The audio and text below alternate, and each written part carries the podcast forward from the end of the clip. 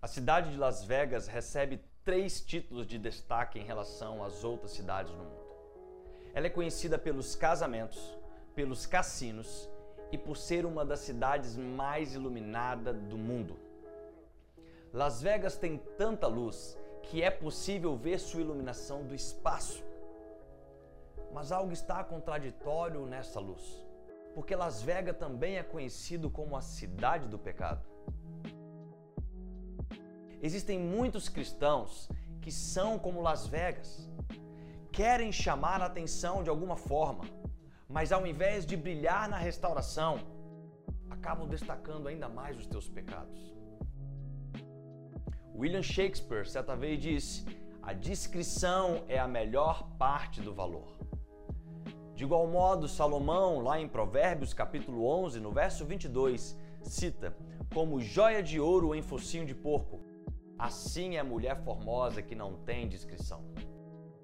A pergunta de reflexão de hoje é: você está aceso ou apagado? Não adianta ter uma iluminação própria na vida que só serve para mostrar os seus pecados. A verdadeira luz que nos acende se chama Jesus. Assim ele diz em João 8, versículo 12: Eu sou a luz do mundo, quem me segue nunca andará em trevas, mas terá a luz da vida. A luz de Jesus que brilha em nós não tem como proposta atrair o pecado, mas funciona perfeitamente para anunciar um novo caminho para o pecador. E como acender essa luz em nós?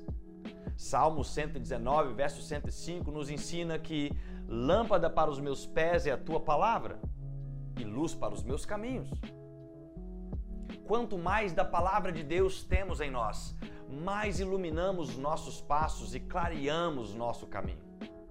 Isso nos ensina que quanto mais da luz de Jesus você deixar brilhar na sua vida, menos as pessoas vão enxergar os teus pecados. Não deixe que o pecado seja o holofote da sua vida, mas deixe que Jesus seja a verdadeira luz em você.